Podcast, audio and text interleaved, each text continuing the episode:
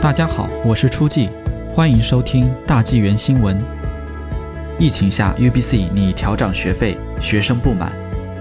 尽管由于疫情的原因，许多大学课程都过渡到网课，卑诗大学 UBC 仍提议在下一个学期提高学费。根据学生是国内还是国际学生的不同，学费涨幅为百分之二到百分之四。UBC 学生会 AMS 主席科尔·埃文斯 （Cole Evans） 表示，虽然大学因 COVID-19 而投入了很多的成本，但如果将这些费用转嫁给学生，将是一个问题。UBC 应在做出决定之前考虑一下 COVID-19 大流行对学生造成的影响。艾文斯表示，在过去的十个月，有很多学生由于失业和支付额外的心理健康费用而难以维持生计。无论是从学习方面、大学生活的角度，还是从职业和工作角度来看，艾文斯认为学生是在大流行期间遭受打击最严重的人群之一。预计 UBC 在2020年至2021学年将出现2.25亿加元的财政赤字。埃文斯认为，虽然大学今年陷入了财政困境，但为确保大学良好的财务状况而把学生当作银行，让学生承担全部的费用，